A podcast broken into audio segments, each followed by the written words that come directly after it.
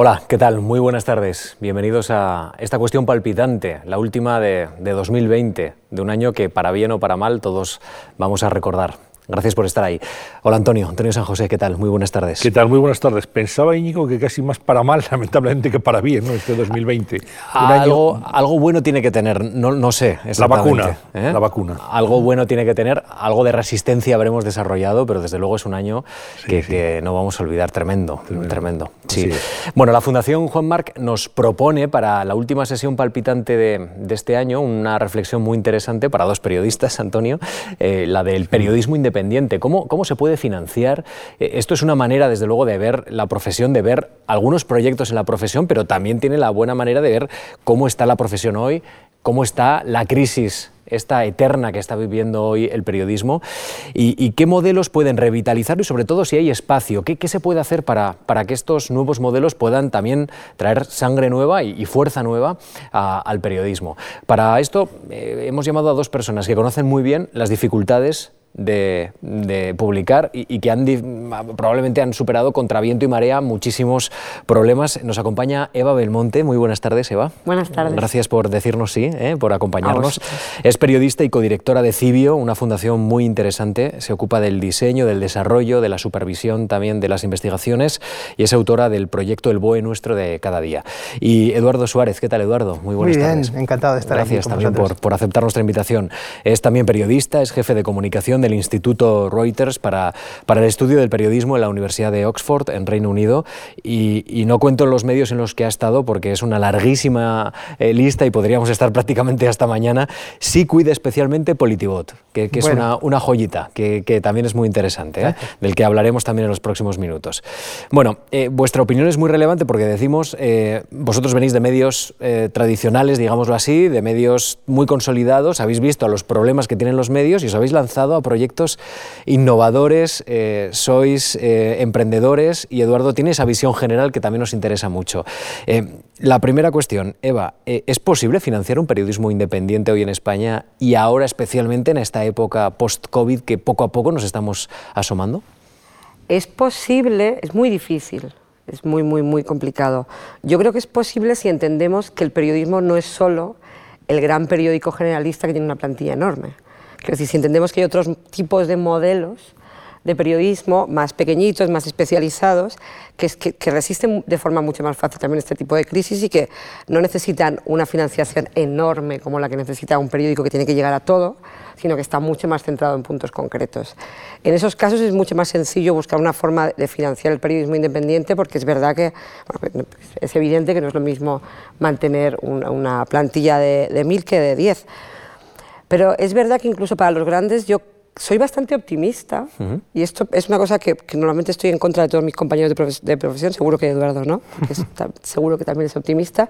Yo sí que creo eh, que hay un hueco muy importante para este tipo de periodismo y además creo que esta crisis nos lo ha demostrado más que nunca. Creo que esta crisis ha demostrado que, que la ciudadanía necesitaba un periodismo en el que pudiera confiar. Uh -huh. o sea, ha habido unos momentos de caos uh -huh. absoluto no solo en la parte científica, que también, en la parte de hasta qué punto esto es fiable, esto es verdad, uh -huh. esto no, me dicen cosas contradictorias todo el rato, de quién me puedo fiar, o sea, yo tenía la sensación, y yo la primera, que necesitábamos tener a alguien en quien confiar, un poco unos faros, gente especializada en ciencia, que supieras, oye, esta gente es fiable, es seria, necesito cogerme algo. Y luego por nuestra parte, con todo el tema del BOE, pasa un poco lo mismo, que de repente habían 20.000 noticias cruzadas de, ¿se puede salir a la calle hasta las 2, hasta las 3? No, en realidad no, han anunciado que tal, ¿se puede fumar? No se puede. Claro, de repente nosotros llevábamos ocho años leyendo el BOE, lo entendíamos perfectamente y podíamos dar certezas, que, que nos hizo una ilusión tremenda. Entonces, y, y, de repente hemos tenido un subidón en lectores y en socios in, increíble. O sea, yo sí que creo que esta crisis, por ejemplo, ha demostrado que el periodismo especializado, en, en, no solo en ciencia y en, y en, normas, como ha pasado en esta, en esta crisis, pero en temas muy concretos que nos afectan de forma muy directa, que hay una necesidad imperiosa de la ciudadanía de tener algo a lo que agarrarse y en lo que confiar. Uh -huh. Entonces, yo soy bastante optimista, entonces sí que creo que determinados modelos de socios o, o, o, modelos en los que la ciudadanía participa pagando el periodismo son factibles, sobre todo en determinados tipos de medios más especializados. Uh -huh. Eduardo. Sí, yo coincido mucho con lo que acaba de decir Eva. Eh, la verdad es que estamos aquí dos optimistas. Es cierto que quizá no somos representativos del oficio, es, es muy duro ahora mismo ser periodista. Ha habido muchísimos despidos en los últimos 10, 15 años, y esto hay que, hay que decirlo y hay que recordarlo. Pero sí es cierto que en los últimos cuatro o cinco años yo diría que sí empieza a haber en España medios pequeños, digitales, más independientes quizá que los medios tradicionales y que están empezando a financiarse y a tener beneficios.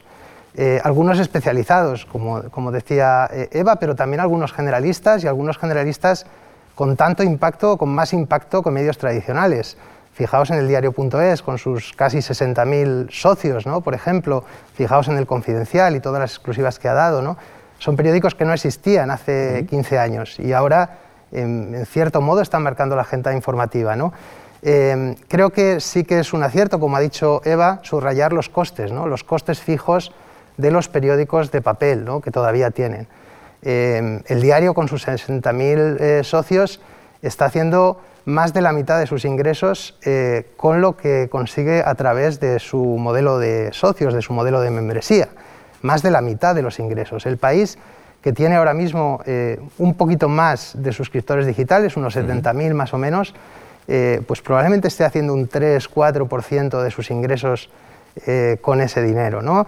Eh, eso no es un problema de ingresos, es un problema de costes. Eh, esos medios tradicionales vienen de un modelo muy distinto, vienen del modelo de vender ejemplares impresos y es un modelo menguante y es muy difícil cambiar y es muy difícil transformar un medio tradicional eh, porque en esos medios los ingresos en, su mayoría vienen todavía del papel y vienen todavía de ese, de ese viejo mundo. Entonces tienes que ir virando hacia el nuevo mundo eh, donde todavía no están los ingresos, pero donde sabes que es exactamente eh, donde tienes que ir para sobrevivir. Entonces, esa paradoja es muy complicada para los medios tradicionales y, yo creo que es más sencillo eh, transformarse o, digamos, crear modelos sostenibles para esos medios más pequeños, ¿no? como Cibio, como el Diario, como el Confidencial. ¿No creéis que, que la clave del periodismo de cara a su futuro es el valor añadido que puede aportar. Es decir, frente a la noticia que es ya una commodity, que te llega al móvil en cualquier momento, ahora ocurre cualquier cosa y nosotros todos recibiríamos una alerta, igual que la gente que nos está viendo, y nos enteraríamos inmediatamente de la noticia. De esa noticia. Pero ahora, el insight, el, valor añadido, el aportar datos, lo que estáis haciendo, por ejemplo, en Cibio, lo que mm, se está haciendo en muchos de los medios donde habéis trabajado, es aportar una visión más, darle un giro y que el lector, el espectador, el oyente pueda tener elementos para comprender un mundo complejo en el que vivimos. ¿No creéis que esa puede ser la clave, Eduardo?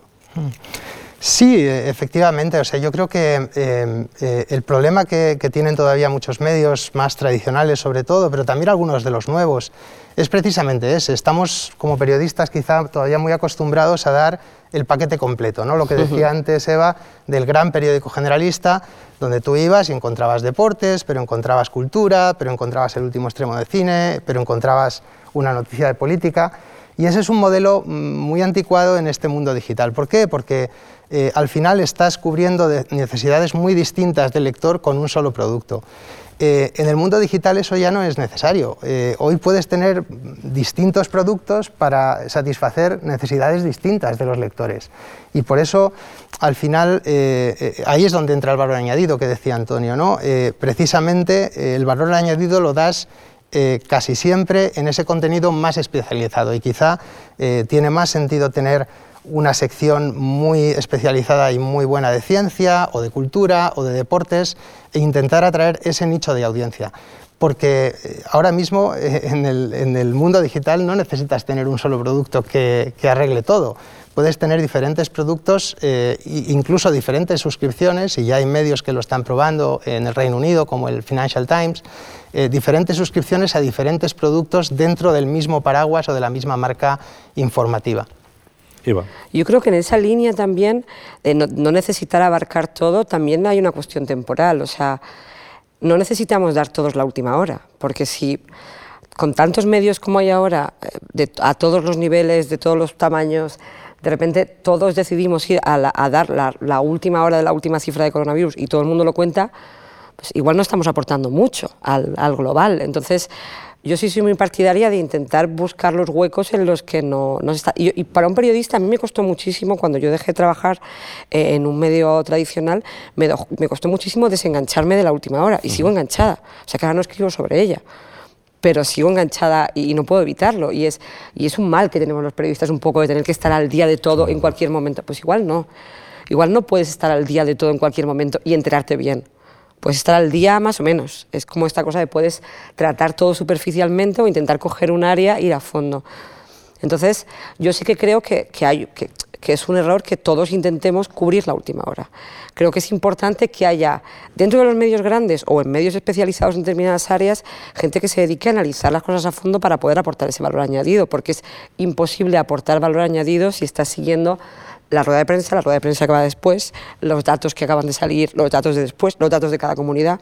poniendo el ejemplo solamente del seguimiento del coronavirus, o sea, cómo vas a analizar cómo se está tratando el tema o cómo te vas a parar a pensar, oye, ¿cómo estaba el sistema de salud antes de empezar todo esto? ¿Qué es, qué es lo que está fallando? Si estás siguiendo cuatro ruedas de prensa al día, o sea, es imposible. Entonces yo creo que es una cuestión de la única forma que tenemos de dar valor añadido es tratar los temas a fondo.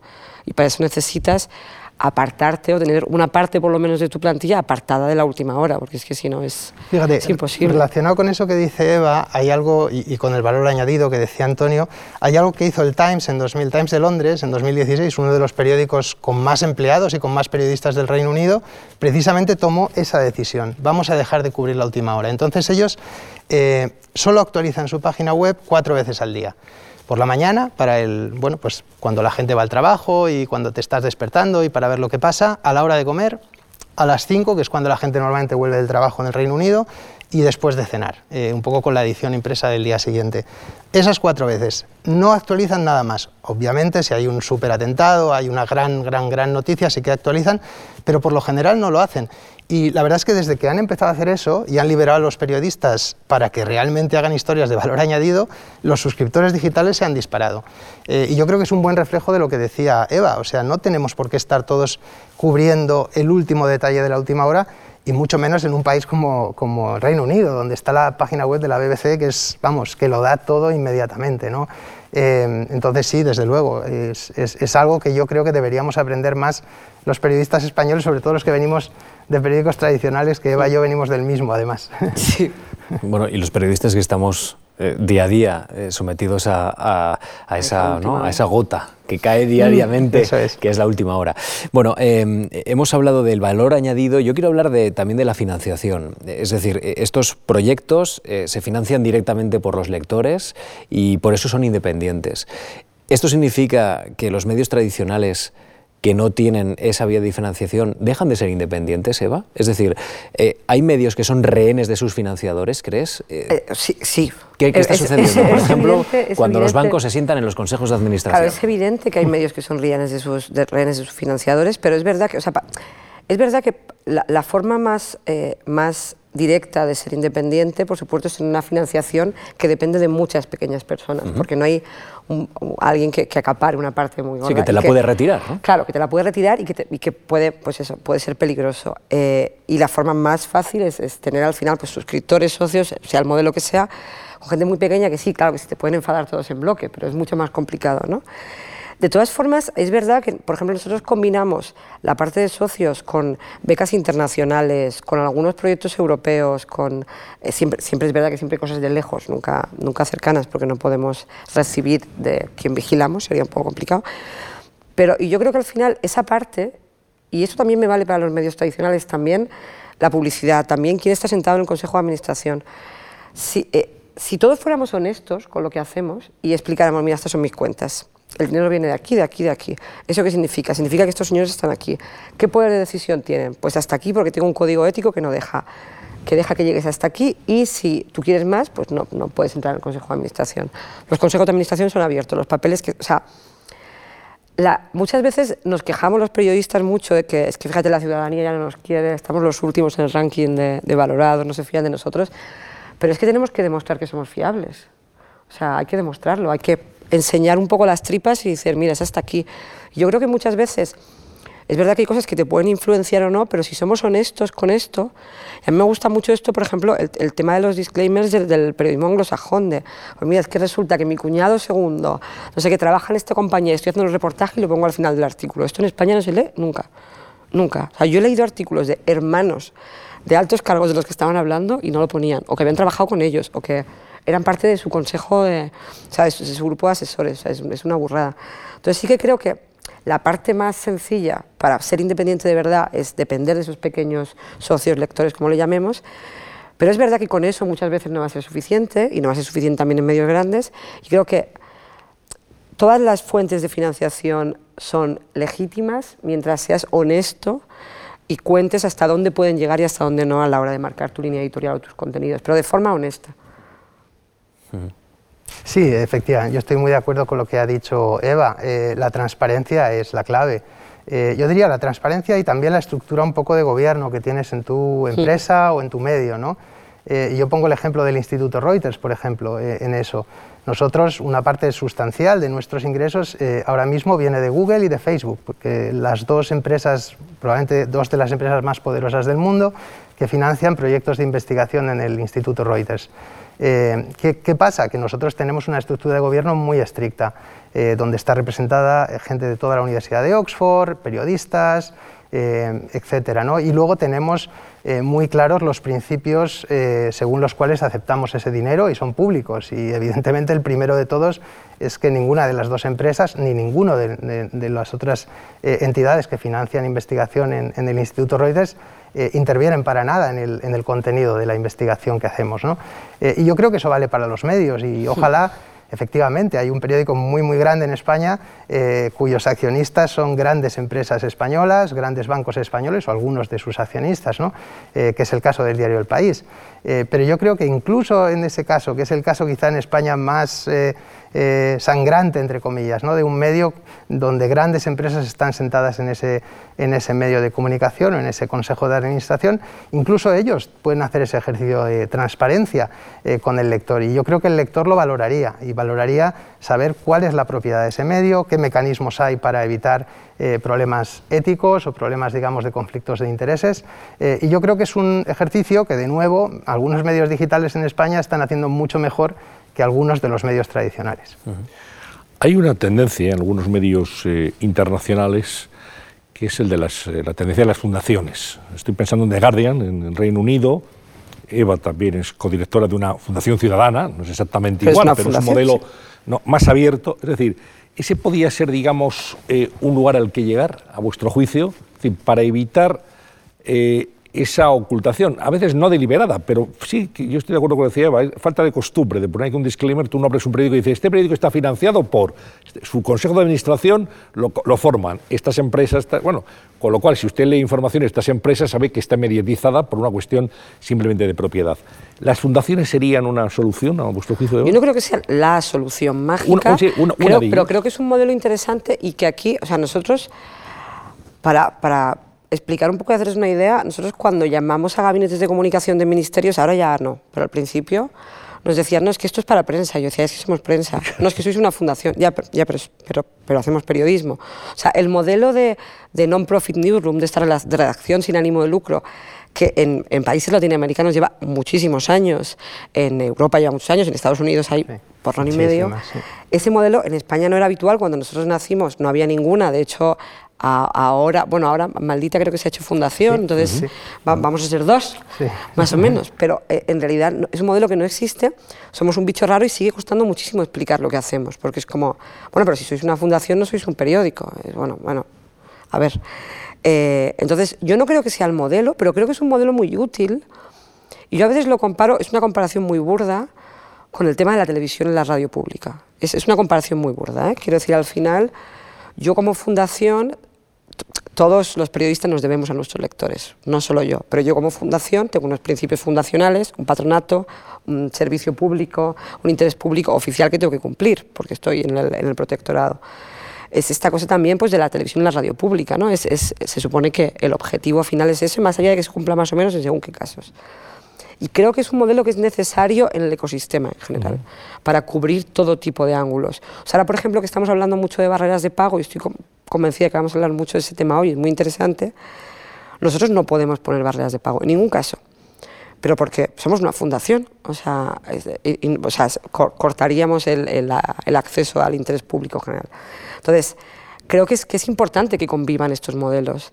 Que si en algún momento pues, algunos medios tienen muros de pago y no se puede acceder, sí que haya algunos medios abiertos del todo, del mismo modo que, que tienen que serlo las televisiones y las radios públicas, por ejemplo, pues que lo sea también este tipo de fundaciones sin ánimo de lucro. Eduardo, ¿tú cómo lo ves?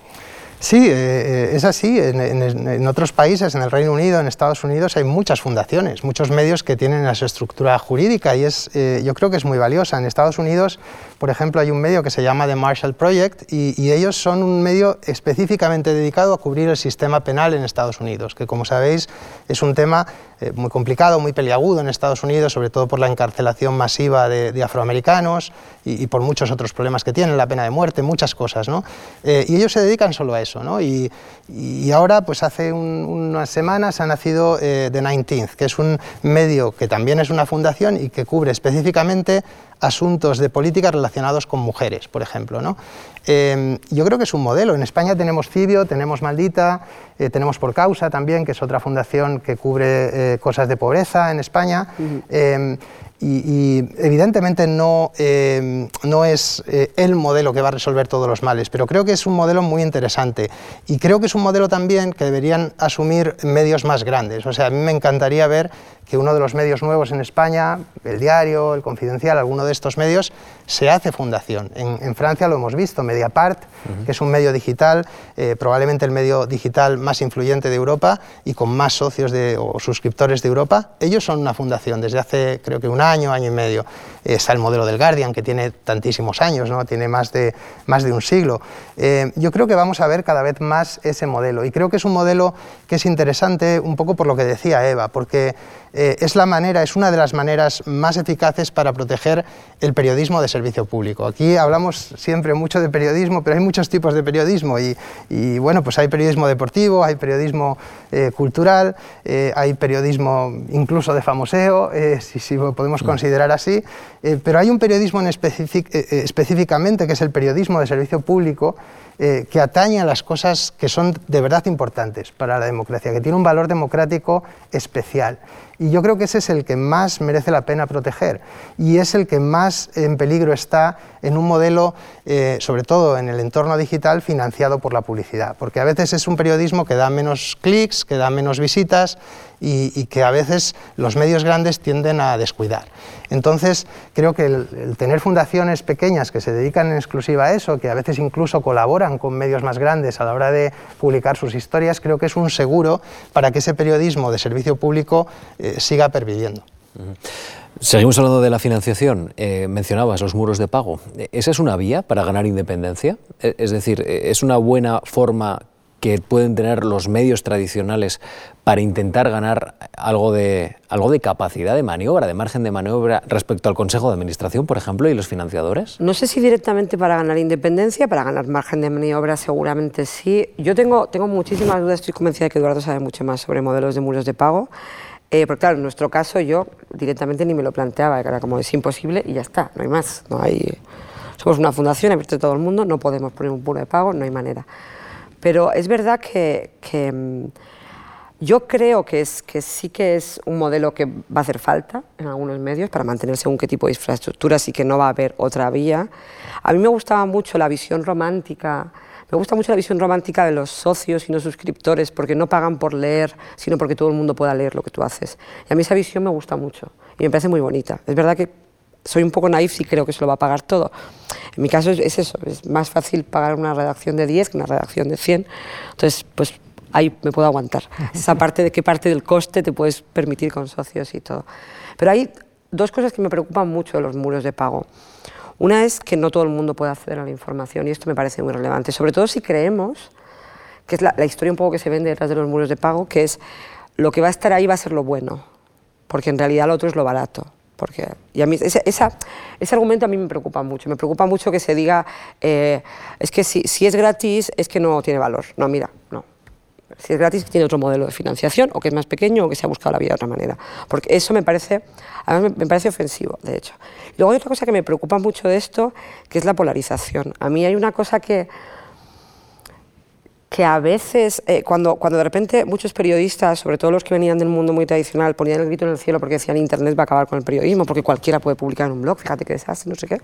Y es verdad que, que sí, que ahora pues las fake news van mucho más rápido, pero también se destruyen mucho más rápido, que antes tú publicabas una cosa en un periódico, habían tres, y pues un señor en un bar de un pueblo podía decir esto es mentira porque sabía del tema, pero lo gritaba muy alto y ya está, o sea, no había más. Entonces hay una cosa que yo creo que ha sido muy buena con esto, es que la gente se informa desde muchas, muchas vías. Hay gente que se informa solo en Twitter a través de enlaces que llegan de periodistas que sigue y les da igual el medio. O sea, siguen a periodistas en los que confían de 20 medios distintos y cada día leen artículos de 20 medios.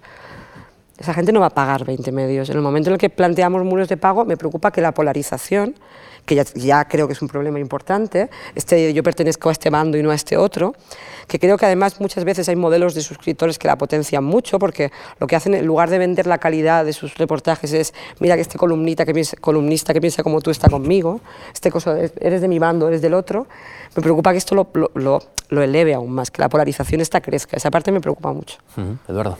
Sí, la verdad es que ha planteado muy bien los problemas Eva. Eh, este problema en concreto de la polarización lo hemos visto en España eh, varias veces, ¿no? Y eh, bueno, hay un ejemplo muy reciente, ¿no? En un medio digital que publicó un artículo mm, sobre el que se quejaron, al parecer, muchos de sus socios. y que ha tenido que retirar o que pedir disculpas. ¿no? bueno, yo, yo creo que evidentemente es un problema. Cuando dependes más de tus socios o de tus lectores, eh, la tentación está ahí. Igual que si dependes de los anunciantes o de muy pocos grandes anunciantes, tienes la tentación eh, de ceder a sus presiones. Eh, si dependes de lectores que piensan de una misma manera sobre un tema, tienes la tentación como, director, como, como periodista, de publicar solo cosas que se ajusten un poco a los prejuicios de ese grupo de lectores más ideológicos. ¿no? Y eso lo hemos visto en España, seguramente lo vamos a ver, y lo hemos visto en otros países también. Eh, pero bueno, el antídoto a eso es el de siempre. O sea, es un buen editor, es un buen periodista y es alguien, eh, primero, que tenga el valor de publicar. Eh, pues eso, si estás en el mundo, una exclusiva contra Rajoy cuando Rajoy está en el poder, y si estás en el diario, una exclusiva contra Podemos cuando Podemos está en el poder. Y las dos cosas las hemos visto también en España, por cierto. Eh, y luego la transparencia. Yo creo que hay un ejercicio, por ejemplo, que hace el diario que a mí me gusta mucho, que es el diario Responde. ¿no? Eh, o sea, yo no comparto mm, muchas de las cosas que publica el diario, pero me gusta porque una vez a la semana o cada dos semanas, eh, o bien Nacho Escolar, que es el director, o, bien alguno de los periodistas que están digamos, mm, al cargo del diario, responden a preguntas de lectores que a veces tienen pues eso, diciendo, eh, habéis publicado una cosa que no me gusta, eh, eh, porque habéis publicado siempre, por ejemplo, la homeopatía, es uno de los temas, ¿no? porque hay lectores que están a favor de la homeopatía y siempre hay alguna pregunta por eso. ¿no? o bueno, el ejercicio que hace a veces el, país con el defensor del lector. Mm. O sea, creo que está bien ser transparente sobre, sobre los motivos por los que publicas, ¿no? porque eh, bueno, lo decía Eva, ¿no? O sea, ya no vivimos en un vacío, no es como cuando eh, simplemente tú leías un poco el periódico en el, bar o lo comprabas en el kiosco, ahora la gente realmente discute sobre tus artículos en redes sociales, eh, caza errores en redes sociales automáticamente, y menos mal, y ese mundo abierto en el que vivimos es, es, mucho más... fructífero, yo creo, también para la información. entonces, bueno, evidentemente los muros nos pueden traer problemas pero como decía Eva también al principio, eh, son una herramienta yo creo imprescindible ahora mismo, sobre todo para los medios más tradicionales, ¿no? que tienen ediciones impresas y que tienen todavía una estructura muy difícil de, financiar. Y la verdad es que en esto yo tengo que decir eh, que bueno, yo es, algo que he estudiado bastante en concreto eh, en, mis meses como fellow ahí en el Instituto Reuters y, empecé a, estudiarlo en enero de 2019 y terminé en, en junio de 2019 y todas las entrevistas que hice en España eh, con ejecutivos de medios, todas eran súper pesimistas. O sea, incluso gente que estaba a punto de, adoptar los muros de pago, realmente estabas hablando con ellos y, y notabas que no, que no lo tenían muy claro. ¿no? Y la verdad es que yo tengo que decir eh, que si hubiéramos hecho este evento en marzo, que es cuando estaba previsto, eh, habríamos hablado de esto de una manera muy diferente, porque hoy ya sabemos algunas cosas. Sabemos que el país, eh, pues en apenas cuatro o cinco meses, ha logrado 70.000 suscriptores digitales, todos nuevos, gente que ellos no conocían, gente que no eran suscriptores de papel, que no, eran, que no era gente conocida. ¿no? El mundo tiene 50.000, aunque no es exactamente la misma medida, pero bueno, incluso aunque sean un poquito menos. ¿no? El, el, Confidencial tiene más de 20.000 socios. El, país, perdón, el país, el diario.es eh, ha pegado un estirón tremendo durante la crisis, casi 60.000. Eh, yo creo que el panorama de los medios está cambiando y ha cambiado mucho en España en el último año Eh, y yo soy mucho más optimista, aunque yo ya era optimista antes porque soy de los optimistas como, como Eva, pero ahora todavía más, ¿no? porque yo me acuerdo que cuando hacía las entrevistas para el, para el estudio les decía, pero ¿por qué vamos a ser una excepción? O sea, esto ya está funcionando y hay medios que tienen muchos suscriptores en Francia, en Polonia, en Italia, en Portugal, en el Reino Unido. O sea, no es esto de hace 10 años de solo funciona en el New York Times. No, evidentemente es muy difícil, es un modelo complicado para todos, pero normalmente las grandes marcas en cada país, los grandes periódicos, les va bien. Porque... Pero, pero Eduardo, ¿por qué existe esa duda? Es decir, porque creemos que los ciudadanos no van a pagar por la información que es gratuita, eh, no sé. Sí, yo creo, fíjate, yo creo que en España hay, yo diría que dos cosas. La primera es el trauma eh, que quedó, sobre todo en el diario El País, eh, que tuvo un modelo de suscripciones digitales entre 2002 y 2005 y que, bueno, pues realmente en aquellos tres años ganaron unos 50.000 suscriptores más o menos pero El Mundo, eh, que es el periódico del que venimos Eva y yo, eh, les, arrebató el liderazgo digital. Entonces, eh, bueno, pues de repente tuvieron que reabrir la página web y todos los contenidos de nuevo eran gratuitos. ¿no? Y tenemos que recordar qué tipo de mundo era aquel. ¿no? Era un mundo muy diferente, o sea, no teníamos ningún, no existía Netflix, no existía Spotify, nadie tenía la costumbre de pagar por nada en Internet. era un mundo donde casi no existía Google, donde no existía Facebook, donde todavía la publicidad era muy rentable para muchos medios. ¿no? Entonces, en aquel momento tenía mucho más sentido crear audiencias globales y nosotros tenemos la gran ventaja y la gran desventaja también a veces del español, que es un idioma global, eh, y es una gran ventaja para crear audiencias millonarias, y esa tentación la tuvieron todos los medios grandes en España, pero a la vez eh, ha sido una desventaja también porque pues, medios de idiomas mucho más pequeños, medios daneses, medios holandeses, medios polacos, al no tener esa tentación del idioma, han tardado, eh, o sea, han tardado mucho menos que los medios españoles en, instaurar modelos de, suscripción. Entonces yo creo que son un poco las dos cosas. La tentación del idioma eh, que hemos tenido, de ese idioma global para crear esas audiencias grandes, que, siguen siendo rentables en cierto modo para, para, esos medios, sobre todo los más grandes, y en segundo lugar, eh, pues bueno, ese trauma un poco que quedó en el país y que quedó un poco la idea en el aire, yo creo, en el sector y entre los periodistas, de que eso no iba a funcionar en España.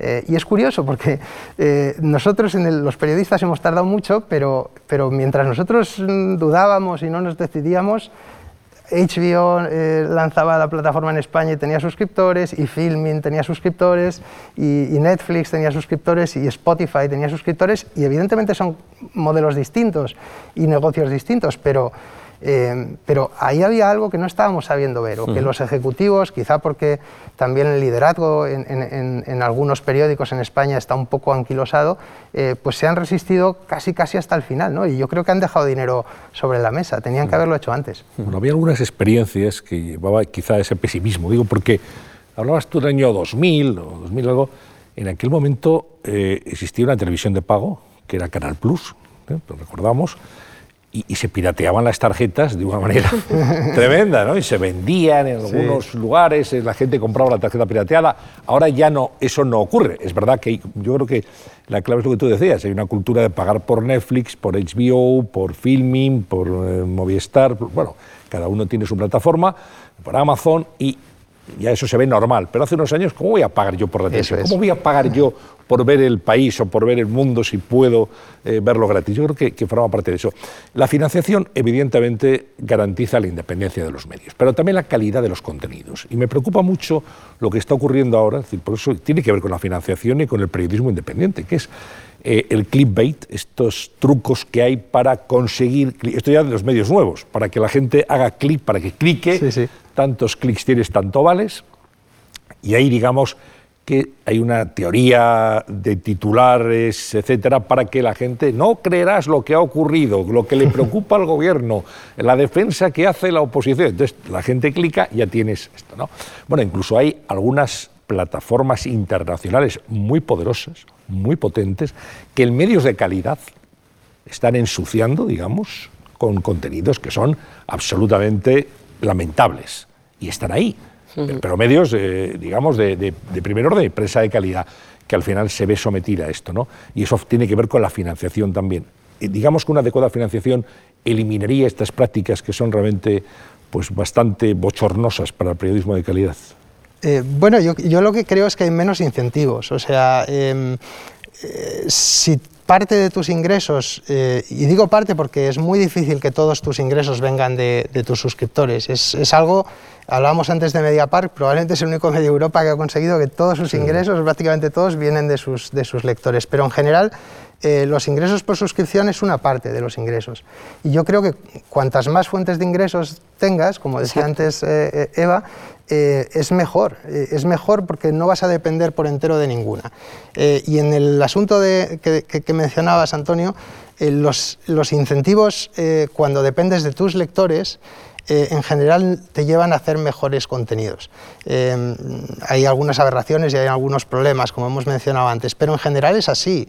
Eh, ¿Por qué? Porque eh, si tú haces ese tipo de titular engañoso o si tú eh, estás vendiendo algo en el titular que luego al, pinchar en el artículo no, no te encuentras, eh, nadie va a pagar por, por lo que haces. ¿no? no solo eso, sino que cada vez más los medios están dando cuenta de que realmente los únicos suscriptores o los únicos lectores que pueden pagar por su información son la gente que acude Em, de una manera frecuente a, sus, páginas web y a sus productos. Eh, por lo tanto, el incentivo que tienes no es en, atraer eh, viandantes que simplemente pinchan durante un segundo, dos segundos y luego se van. El incentivo que tienes cuando tienes un modelo de suscripción es atraer atención recurrente, gente eh, que bueno, pues visite tu medio al menos una vez al día, al menos una vez a la semana, que tenga una relación un poco más estrecha con, tu medio. Y por eso cada vez es más importante, hablamos mucho de los muros de pago y de, y de todo esto, pero cada vez es más importante lo que pasa fuera de la página web. Eh, por ejemplo, eh, los boletines de correo electrónico. Eh, si tú estás suscrito a un boletín de correo electrónico y lo lees de una manera periódica, como hace, por ejemplo, Cibio o como hacen otros medios, es mucho más probable que te suscribas a ese medio. si tú escuchas un podcast de estos diarios, como el Daily del New York Times, una vez al día, por las mañanas o por las noches o en algún momento, es mucho más probable que te suscribas. Por eso, si tú vas a, a, uno de los eventos que hace un medio, de nuevo, o sea, estás, tienes una relación mucho más estrecha que alguien que pincha de vez en cuando en un artículo. Por eso los medios cada vez más están empezando a fijar en cosas que pasan fuera de su página web y, en crear esa especie de, bueno, pues de relación estrecha ¿no? con, con, los lectores, que es lo que al final desemboca en una suscripción, que es como el final. ¿no? Sí, yo creo que es muy importante el tema del vínculo y por eso o sea, la caída de la publicidad o la caída de, los ingresos por publicidad, que es lo que ha hecho que muchos de nosotros acabáramos en la calle en un momento En algún momento de nuestras carreras todos hemos acabado en la calle por la caída de la publicidad, antes o después. Y es, y es un horror y, y, mucha gente lo ha pasado muy mal. Pero es verdad que según vaya cayendo, el peso del clickbait va a ser menor, porque al final esa gente que es como cuando mucha gente entra a, a ver un artículo para criticarlo, ¿no? Es como Está muy bien, tendrás unos números de audiencia estupendos, pero no me pidas poner un muro de pago ahora y me pidas que me suscriba. Quiero decir, estás apostando por eso, que yo creo que eso, que a veces eh, cuando hablamos del, fracaso de los primeros intentos de modelos de pago, o sea, los primeros intentos de modelos de pago en España coincidieron con el o hemos descubierto el clickbait y el SEO en los medios. Que si estás publicando basura todo el rato, acompañada de grandes reportajes y grandes temas, ¿eh? pero estabas publicando titulares horrorosos, rápidos, para que la gente clicara corriendo, porque de repente habías descubierto que la publicidad en Internet te podía dar algo de dinero y a la vez estabas planteando un muro de pago. Es que esa transición igual hubiera tenido que ser primero, vamos a hacer periodismo de calidad y entonces convencemos a la gente que tiene que pagar por ese periodismo. Pero yo creo que, fue como demasiado junto las dos cosas. Y luego, creo que el tema del vínculo, o sea, ahora mismo, sobre todo si pensamos en modelos de, de suscripción o de socios, tener muchos lectores no es tan importante, sino el vínculo que tienes con ellos, porque tener muchos lectores no es tan difícil, en realidad. Sobre todo con temas, o sea, si yo hubiera publicado yo que sé qué cosas en el BOE nuestro de cada día, con el BOE dice que vamos a yo que sé qué, es que vamos, lo hubiera petado y eso no me hubiera servido absolutamente nada. Yo creo que el vínculo es muy importante y el hecho de, de lo que hablábamos un poco al principio, de que el lector confíe en ti. Y para confiar en ti, a mí me parece que no es suficiente eh, es importante, pero no es suficiente, esta transparencia posterior de la que hablabas de respondo a los lectores, que está muy bien y hay que hacerlo, y es súper importante. Creo que hay una cosa que, que, que, es muchísimo más importante a la hora que confíen en ti, que es enseñarles tus entrañas desde el principio. O sea, y no solo en tu modelo de gestión a la hora de evitar injerencias externas, que es muy importante y que tiene que ser abierto y que todo el mundo lo conozca, también quién te va a dar dinero para que sepa hasta dónde puede llegar, sino también en por qué has hecho un tema y no otro, cómo has llegado hasta ahí, de dónde has sacado los datos, eh, dónde están, si se pueden compartir, hay veces que no se puede, por qué has entrevistado a este señor y no a este, eh, por qué aquí has decidido hacerlo así y no así, y, por, qué estás investigando este tema y no otro? Que es, lo más, que es la decisión más importante de un periodista. ¿Por qué estás investigando esto y no esto? Entonces, esto, acompañarlos, sobre todo, en el día a día es mucho más complicado, pero cuando te centras mucho en investigar un tema y decir, mira, nuestra prioridad es la contratación pública, porque creemos que es muy importante y por eso vamos a investigar a fondo esto, esto y esto. ¿Por qué habéis investigado a los menores? Te lo explico desde el principio, porque es uno de los temas donde hay más corrupción, porque así, porque así. Y hemos utilizado estos datos, los hemos limpiado así y ha sido un horror también con un poco de naturalidad, con ha sido complicadísimo, estaban todos los datos mal, y lo cuentas y dices, ha costado un montón, y al final empatiza muchísimo contigo, porque dice, mira, esta chica que se ha pasado aquí ocho meses limpiando datos para sacarme este tema. Bueno, pues esto es importante también, entonces... Yo creo que tenemos que acostumbrarnos, sobre todo en los grandes reportajes, a acompañar no, no tanto metodologías tradicionales, que también, en los casos en los que haya, haga necesaria la metodología, sino también un porqué. O sea, ¿por qué ahí? ¿Por qué has entrevistado a esta gente y no a otra? ¿Por qué, por qué usas estos datos? ¿Por qué lo has enfocado así? Y creo que esto sería importante también porque es esta cosa de tratar al lector como una persona adulta que está al mismo nivel que tú. Entonces tú le estás explicando algo y, si tú has tenido dudas de cómo enfocarlo, pues cuéntaselo.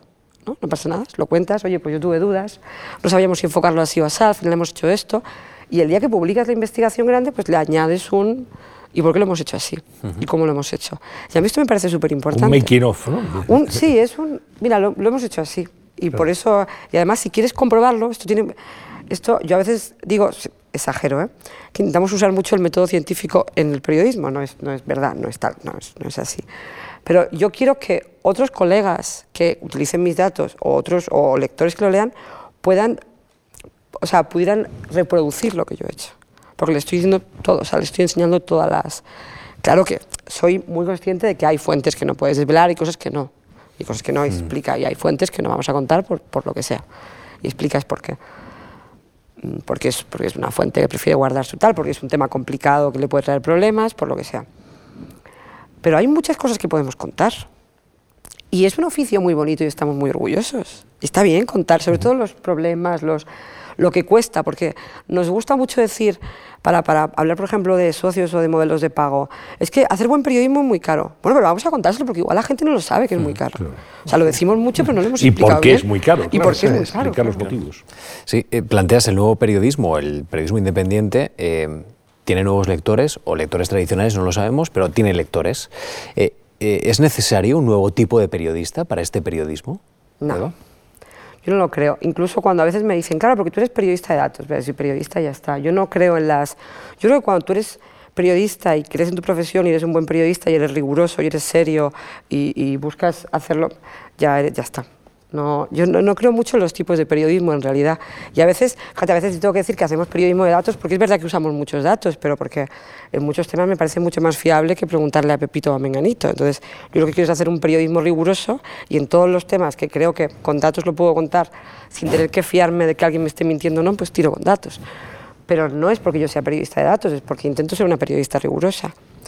Yo no creo que haga falta un nuevo tipo de periodista, porque además yo estoy convencida y además lo sé por muchos colegas que tengo trabajando en medios tradicionales, que hay muchísimo periodista en medio tradicional que tiene ganas de hacer un periodismo a fondo, dedicarle tiempo a los temas, tratarlos con cariños, que no tener que ir corriendo de un lado para otro entre ruedas de prensa al día, sino dedicarse bien a explicar un tema y ser experto. Si, está, si estamos deseándolo. O sea, en realidad es tener la oportunidad de hacerlo, pero yo no creo que sean tipos de periodistas distintos, sino que si yo tengo seis meses para investigar un tema, yo no soy mejor que un pobre colega que está en una agencia y tiene que ir a cinco ruedas de prensa al día, lo que pasa es que él no puede dedicarse seis meses a un tema. Bueno, yo creo que ahí, mira, eh, yo creo que Eva ha rascado en la superficie de, dónde está el problema, que es en los procesos a veces que hay en los periódicos todavía, ¿no? Eh, es decir, claro que hay muy buenos profesionales en los periódicos tradicionales, muchísimos, y, eh, y, ojalá tuvieran la oportunidad de trabajarse los temas como a veces los trabaja Cibio, ¿no? Y algunos la tienen, ¿no? Porque hay departamentos de investigación y gente que tiene más tiempo, pero en general en los periódicos tradicionales sigue habiendo mucha, eh, o sea, muchas de las cosas que se hacen eh, siguen estando eh, mediatizadas por las dinámicas casi industriales del, papel. O sea, y es así, o sea, las reuniones siguen siendo las horas que siempre se han hecho, hay una reunión sacrosanta para mm, decidir cómo se hace una portada de papel que probablemente no sé, van a comprar al día siguiente 20.000 personas. O... Pero se habla de ella en la tele, es muy importante. Se habla de ella en la tele, sí, pero no se tarda tanto en hacer. En realidad no es tan complicado. Y, el problema no es hacer, solo hacer la portada, el problema es todo lo que ello implica, ¿no? que cada persona que está sentada en esa mesa grande donde se hace la portada es el jefe de cada sección. Y probablemente el trabajo de cada, de, cada una de esas personas se está juzgando eh, eh, por lo que esas personas dicen en esa reunión. Eh, y, todo esto son procesos y, todo esto son dinámicas que al final terminan consiguiendo que si tú tienes, por decir un número, cinco o seis personas en tu sección de, nacional o de, o de sociedad, eh, probablemente la mayoría están eh, pensando en, qué dar al día siguiente o dentro de dos días. Y no hay nadie que realmente tenga tiempo de trabajarse en profundidad, por ejemplo, la historia ahora mismo clave en España, que es cómo se va a vacunar a la gente, ¿no? Y estoy, yo estoy seguro de que Cibio está preparándose bien eso y está mirándolo eh, y otros medios quizá eh, lo están mirando más a fondo, pero, pero probablemente en medios que todavía tienen muchos periodistas y, que tienen todavía muchos recursos, no se hacen eh, las historias con la profundidad necesaria por ese tipo de procesos y de, prioridades que no tiene ningún sentido, porque la inmensa mayoría de la audiencia está ya en, el lado digital. Y por eso, por ejemplo, lo que está pasando en el país con, eh, las suscripciones digitales es tan importante, ¿no? porque ahora mismo el país tiene 70.000 personas eh, que están pagando por información online, que están pagando por su suscripción digital. Eh, es que cada vez tiene menos sentido hacer este tipo de reunión y ese tipo de formato tan alambicado para decidir lo que está poniendo en un trozo de papel que va a leer muchísima menos gente que la que, te está pagando en Internet. Entonces, ojalá eso también acelere esa, transformación y yo creo que lo está haciendo. Estamos viendo cada vez más historias más elaboradas, puramente digitales. Estamos hablando de la financiación del periodismo y no hemos hablado apenas, o de una manera específica, de la publicidad. Se, ha citado, pero me gustaría, o sea, ¿descartamos completamente la publicidad o hay que hacer una publicidad completamente distinta, más enfocada al lector, al usuario, al espectador, una eh, publicidad personalizada, eh, en función de sus intereses, de sus gustos, de sus inquietudes, algo que se puede saber ya a través de las redes sociales? Eh, bueno, desde luego que no hay que descartarla. Y, o sea, por un lado, eh, los medios que tienen suscripciones digitales y que las están empezando a tener, y estoy seguro que dentro de cinco años eh, la inmensa mayoría de ellos, su fuente principal de ingresos va a seguir siendo la publicidad, eh, eh, también la publicidad digital. Y, y, luego hay un montón de medios que van a seguir siendo gratuitos y que solo se van a financiar con publicidad. Y en el Reino Unido, por ejemplo, hay tabloides que a veces los despreciamos, los periodistas más serios y tal, pero son medios masivos y que a veces hacen una función muy importante, que es educar a gente que quizá no tiene la educación o, eh, los recursos que tenemos nosotros. Eh, y, esos medios han intentado los muros de pago, no les ha funcionado y, tienen modelos financiados por la publicidad. Eh, lo intentó el SAN, no le salió, volvió al modelo de publicidad, lo está intentando ahora el Daily Mail, yo no sé si les va a funcionar. Eh, y lo mismo. ¿no? Entonces, claro que va a haber medios todavía eh, financiados por la publicidad, por entero o en parte, y, yo creo que es importante. La publicidad eh, tiene algo muy bueno, que es que pues te garantiza el acceso a una, audiencia muy grande, y de hecho el gran cambio que hubo a principios del siglo XX en el periodismo en Estados Unidos fue ese. Los medios dejaron de, de ser una especie de apósitos de los partidos políticos y dejaron de ser medios ideológicos y empezaron a ser medios masivos precisamente porque podían vender más productos a más gente. ¿no? Y, ese fue el gran cambio y la publicidad hizo mucho bien al periodismo en ese entorno. ¿Qué pasa? Que en el mundo digital, como apuntaba Antonio, las cosas son muy distintas, porque ahora mismo eh, la publicidad más eficaz es la que ofrece Google, la que ofrece Facebook, porque básicamente si tú eres un anunciante te están ofreciendo impactar exactamente a la gente que quieres. Eh, eh, yo el otro día me estaba comprando unas zapatillas New Balance y desde hace 15 días me siguen las New Balance de web en web eh, que visito, lógicamente, porque saben que las estoy buscando y saben que estoy mirándolas. ¿no? Eh, eso es lo que los medios tienen que saber trabajar y aprender a trabajar mejor. Y hay algunos intentos ¿no? en Estados Unidos de medios que están intentando precisamente mejorar eh, eh, eso y hacer alianzas un poco de medios para impactar mejor a las audiencias e intentar imitar un poco lo que hacen las plataformas, aunque es evidentemente complicado. Yo también coincido en que, sobre todo en medios más grandes, se va a quedar, tenga más o menos peso, y sí que creo que que hay que tener mucho cuidado, sobre todo si combinamos ese modelo de tener publicidad con un modelo de suscripción o de socios que estamos pidiendo a la gente que confíe en nosotros, hay que tener mucho cuidado con, con la distinción. O sea, hemos estado jugando muy al límite, el periodismo ha estado jugando muy al límite con la publicidad muchos años, con este contenido, con el mismo tipo de letra, pero que en pequeñito ponía que era patrocinado o no ponía nada. O, o, la radio cuando suena exactamente igual, que parece que es el locutor que está dando una noticia, pero después resulta que no. O sea, si jugamos al límite con la publicidad, que es, que es muy peligroso porque al final estamos engañando al lector, claro, combinar eso con luego decirle confía en mí a este suscriptor porque soy el periodismo de calidad es muy complicado. Es terrible y de hecho durante la pandemia lo hemos visto de una manera muy sangrante. Yo recuerdo a principios de abril, creo que fue, como varios medios, eh, algunos no muy serios y otros, mm, siento decir que de los medios serios que todos conocemos aquí, eh, publicaron artículos patrocinados por la Junta de Andalucía eh, contando las mm, bondades, supuestas bondades eh, del sistema eh, sanitario andaluz. Que por cierto eso es ilegal. Y, la ley de publicidad institucional dice que no se puede hacer campañas de autobombo. Efectivamente, y, pero con algo tan, tan delicado, tan en, mitad de una pandemia. ¿no?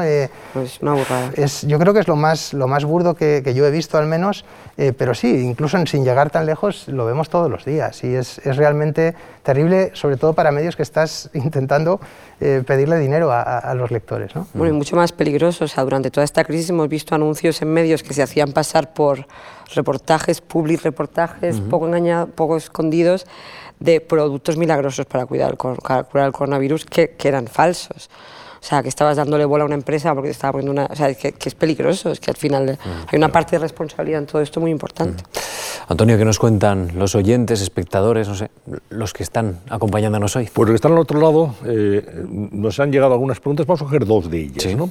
José Carlos González Bautista dice, ¿puede hoy la prensa subsistir independiente de los partidos políticos de izquierdas? Y dice, de la derecha no viven. A lo mejor hay algún otro eh, comunicante o, o, o, espectador oyente que lo haría al contrario, ¿no? Uh -huh. Pero, ¿qué, ¿qué opinas, Eva? De hecho, viven de los dos. Hay ayudas. Eh, los medios han recibido dinero público toda la vida. Han recibido dinero público directamente vía ayudas, ya sea por digitalizar su sistema, por la sí. lengua porque es que hay no, mil excusas, no Los medios, ¿Mil? No, no, el medio de Íñigo, no, no, el medio en el que trabaja Íñigo, los medios privados, los privados. decir. Sí, sí, eso sí, es. Sí, sí, por supuesto. O sea, han recibido, o sea, y de todos los partidos de todos los colores. Y luego está el tema de la publicidad institucional, que a veces es tan burda como que se firmen convenios con un periódico porque tanto la comunidad autónoma como el periódico están de acuerdo en promover lo bonito que es, yo que sé que en Galicia, uy, Galicia, y, esto es un gobierno, esto lo hacía Fijó, quiero decir que es un gobierno de derechas. Hay, hay de todos los colores, ¿eh? o sea, todos los gobiernos han dado publicidad institucional muy poco efectiva, que es lo importante, porque si tú pones un anuncio institucional y es efectivo y consigues que haya más turismo o que la gente cumpla las medidas o que no sé qué bien, pues estupendo. Pero cuando se da un poco por otros criterios es cuando es peligroso. Todos los gobiernos han dado dinero vía publicidad institucional, muy en muchos casos vía convenios ilegales, o han repartido ayudas pues con, con, con más o menos razón. Eh, no entro por tema de lengua, por tema de digitalización, por tema de lo que sea. O sea, esto siempre se ha hecho. ¿Hasta qué punto es relevante el dinero público en los medios, yo creo que muy poco es relevante. En algunos sí lo es y es muy relevante, porque además lo ves porque tienes, tienes cuatro lectores y un presupuesto que dices, a ver, de, de otro lado sale el dinero, no puede ser. Pero en realidad yo no creo que sea tan, tan relevante. Yo creo que ahora mismo los grandes medios y las nuevas plataformas y los nuevos, o sea, dependen muy poco del dinero público. O sea, en realidad, es, es, o sea, si se te cae una campaña del corte inglés es mucho más jodido que si se te cae una campaña del ministerio. Igual no de la DGT, que pone mucho dinero todos los años, pero del Ministerio, pues igual sí. No sé, o sea, tú seguramente tienes más información sobre esto, pero yo creo que todos los partidos políticos han intentado influenciar los medios de una u otra forma, de cualquier color, todos lo intentan porque se ve que es muy jugosito esta cosa de me siento poderoso, eh, pero creo que cada vez tienen menos peso.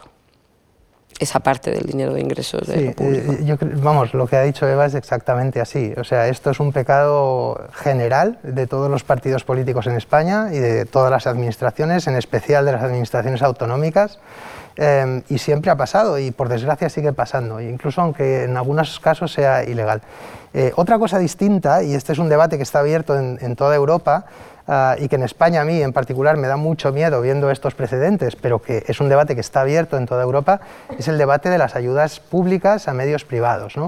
Em, en algunos países se está haciendo, en Dinamarca por ejemplo se está haciendo y, hay eh, unos criterios muy específicos y está despolitizado y claro, incluso aunque haya criterios específicos y no esté repartido por los políticos que realmente están en el gobierno, sino que sea algo más técnico, eh, bueno, pues eh, mirando las audiencias, mirando lo que sea, sigue siendo polémico, porque claro, eh, de repente tienes un medio, como hay medios en Dinamarca, que, está apoyando al partido de extrema derecha en Dinamarca, que es un partido anti-inmigración, que es un partido anti-homosexuales, que es un partido... ¿Debe ese tipo de medio tener acceso a las ayudas públicas? Bueno, en, Dinamarca lo tiene, por ejemplo, ¿no? pero es algo eh, muy complicado, es un debate muy complicado, muy delicado y yo diría que con los antecedentes que tenemos en España, eh, yo al menos mm, es algo que no, no me gustaría ver aquí, eh, a no ser que tengamos todas, todas, todas las garantías y que sea algo súper poco politizado, porque nuestra experiencia en España y en otros países del sur de Europa con este tema de las ayudas públicas y de los medios públicos en ocasiones, pues no, no, no, ha sido, no ha sido muy buena hasta mm. ahora. Creo que es peligrosísimo. Eh, la otra pregunta la formula Rafael García Pérez. Dice, ¿qué instituciones miden o determinan la independencia de un medio periodístico? Estamos hablando del periodismo independiente. ¿Quién mide la independencia? Pues la mide, la mide al final quien te lee dependiendo de lo que confíe en ti ¿no? O sea, porque todos decimos que somos independientes. A mí me hace mucha gracia. Yo muchas veces Faltaría más. Claro, claro. No, a, mí muchas veces cuando me preguntan, pero vosotros no, somos una fundación sin ánimo de lucro, hacemos periodismo independiente, pero de verdad, ¿eh? Pero independiente de verdad. Claro, es que todos decimos que somos independientes, como los políticos todos dicen que ninguno es corrupto y, y, todos son transparentes. Y es que, claro, es muy complicado. ¿Quién lo mide? Yo creo que al final te mide mucho el lector y, y te mide. ¿eh? Y te mide. Y hay muchos medios que han hecho muchas cosas bien, que han cometido errores eh, y eran evidentes o no que esos errores eran porque sus vínculos con determinados sectores o tal. Y el lector se lo ha dicho y han tenido... O sea, yo creo que el lector te lo dice. Y a mí me gustaría que, que fuera una cosa, que tuviéramos como un automedidor interno. Yo creo que muchas veces no siempre, ¿eh? creo que el principal problema viene de presiones externas al periodista, pero creo que muchas veces incluso en situaciones en las que tampoco te jugabas tanto. Yo recuerdo cuando yo empecé la carrera que, bueno, que si me echaban cuando era becaria, pues tampoco tenía una familia que mantener y pues ya me pondría de camarera otra vez, no, no era muy grave. Compañeros de profesión de la misma edad y en situaciones mejores que la mía seguramente, siempre me decían, pero no sabes que, estás en el mundo, no sabes en qué periódico estás, ¿cómo vas a publicar eso? Y decía, bueno, yo lo voy a mandar y si alguien tiene algo que debatir conmigo, pues lo debatiré, pero no sé cuál es el problema. Entonces, creo que a mí me gustaría que el, piloto de Independiente fuera muy interno, porque creo que todo al final sería mucho más fácil. O sea, al final, seguramente hasta, hasta según qué, qué altos mandos que dejan pasar órdenes mm, de influenciar al periodista, como que les daría vergüenza. Si hubiera una sensación generalizada de no, no, me da igual donde trabaje, soy independiente, soy riguroso y me da igual lo que me digas. ¿Hay alguna institución, Eduardo, que dé algún tipo de marchamo a los medios en cuanto a independencia se refiere? Mm, mm, que yo sepa, no. Eh, nosotros en el, Instituto Reuters tenemos el Digital News Report, que es el informe de, sobre noticias en el mundo más completo y, que lleva ya, vamos a hacer este año 10 años y que os recomiendo, pero no, nosotros no medimos la independencia de, los medios, nosotros eh, sí tenemos un ranking de confianza, pero es un ranking de confianza que marcan las encuestas. Nosotros preguntamos a la gente si confía en un medio o en otro. En España, el, medio que suele salir por encima casi siempre es Antena 3 Noticias, por ejemplo, pero salen todos bastante parecidos, todos los medios serios en España. Eh, y normalmente detectamos una diferencia entre la confianza en las noticias en general eh, y la confianza en las noticias que yo mismo uso. Eh, y esto casi siempre es un síntoma, en los países que nos pasa, casi siempre es un síntoma de polarización.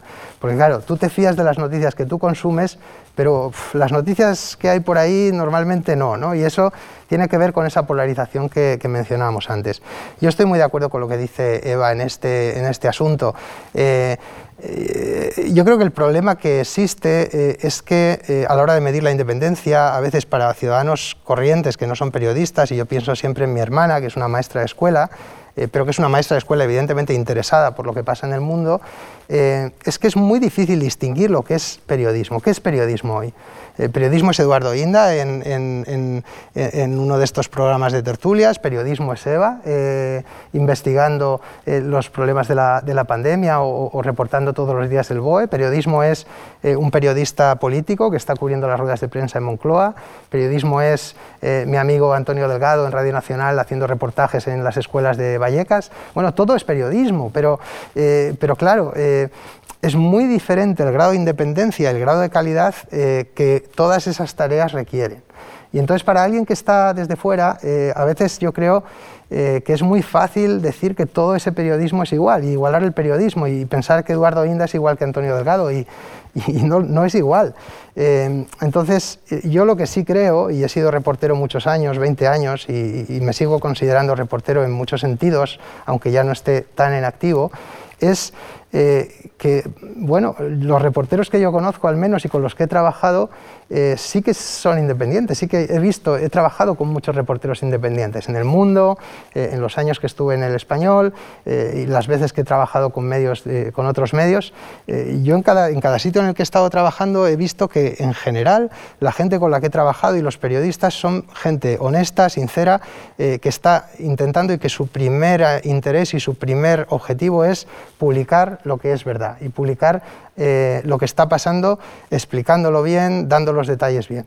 Eh, luego, como decía Eva, hay muchos filtros por en medio y a veces hay presiones y a veces hay jefes que presionan y, cosas que pasan, pero en general, yo lo que sí les digo a la gente que no sea periodista y que nos esté escuchando, los periodistas, la gente que está haciendo la información, los reporteros, la inmensa mayoría son independientes, son gente que quiere realmente contar las o por lo menos quiere serlo. Sí, lo intentan, lo, intentan. Lo intentan, a veces no lo consigues, hay presiones de tiempo, es complicado, no, es nada fácil a veces, pero, pero de verdad que el interés por hacerlo y, em, bueno, pues el intento por hacerlo, yo creo que en el 90% de los periodistas que hay en este país de cualquier medio está.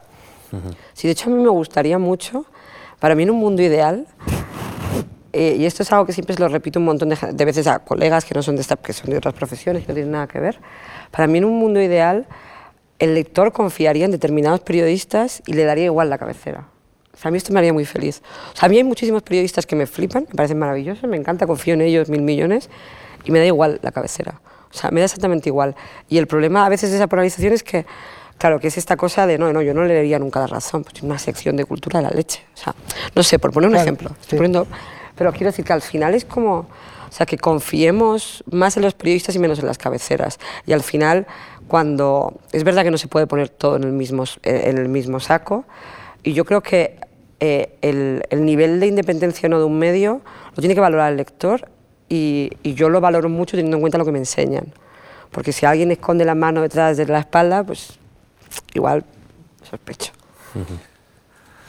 Pues terminamos y la verdad es que podríamos estar muchos más minutos, Antonio. ¿eh? Pues sí, el tema es interesante y no es una cuestión solamente periodística, de periodistas, sino que es una cuestión que le afecta a los ciudadanos que nos están viendo ahora mismo independientemente del oficio que desempeñen, porque la información es un bien común. Optimista, ¿no? que, que, despedimos de aquí, de, que sale de esta conversación vía 4, eh, esta idea optimista de que al final pues, pues, eh, lo que garantiza un medio son los periodistas. ¿no? Y los periodistas que los jefes confíen en los periodistas, esto es muy importante para que salga adelante buen producto.